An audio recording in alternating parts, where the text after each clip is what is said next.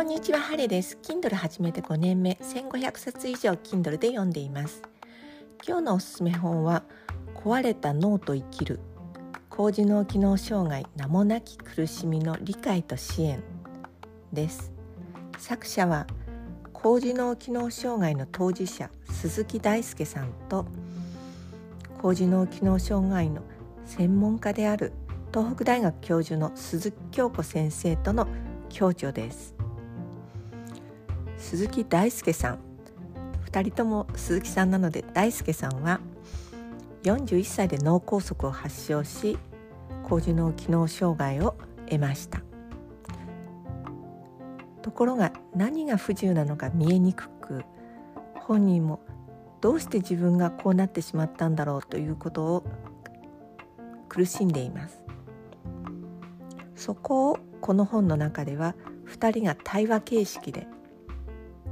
入院中どんなことを思いましたか？家に帰ってどんな風でしたか？というふうに鈴木先生がその時々の症状困りごとを聞き取っていきます。鈴木先生はその時にこうあなたの気持ちはこうだったのかもしれない。この部分の脳の作用かもしれない。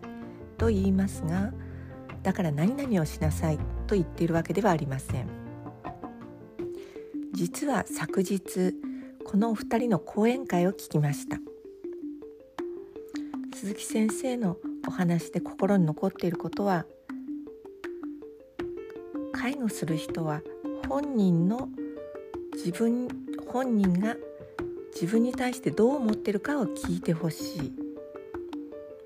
ということです。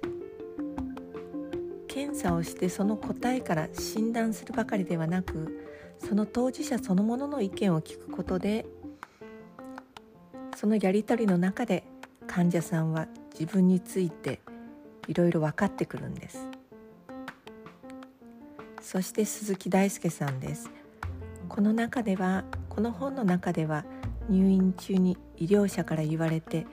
がっかりしたことこうしてほしいという希望が中心に率直に語られていてそれもとても役に立ちますがこの出版から半年経ってさらに進化している大輔さんは戦略的な当事者になろうという提案を昨日していました。すでにこの本の中でそういう意識が書かれていると思います。分かりやすい本ですので例えばデイサービスとかうん障害者の事業所なんかで働いて高次脳機能障害ってちょっと苦手なんだと思っている方に読んでいただきたいと思います。晴れでした。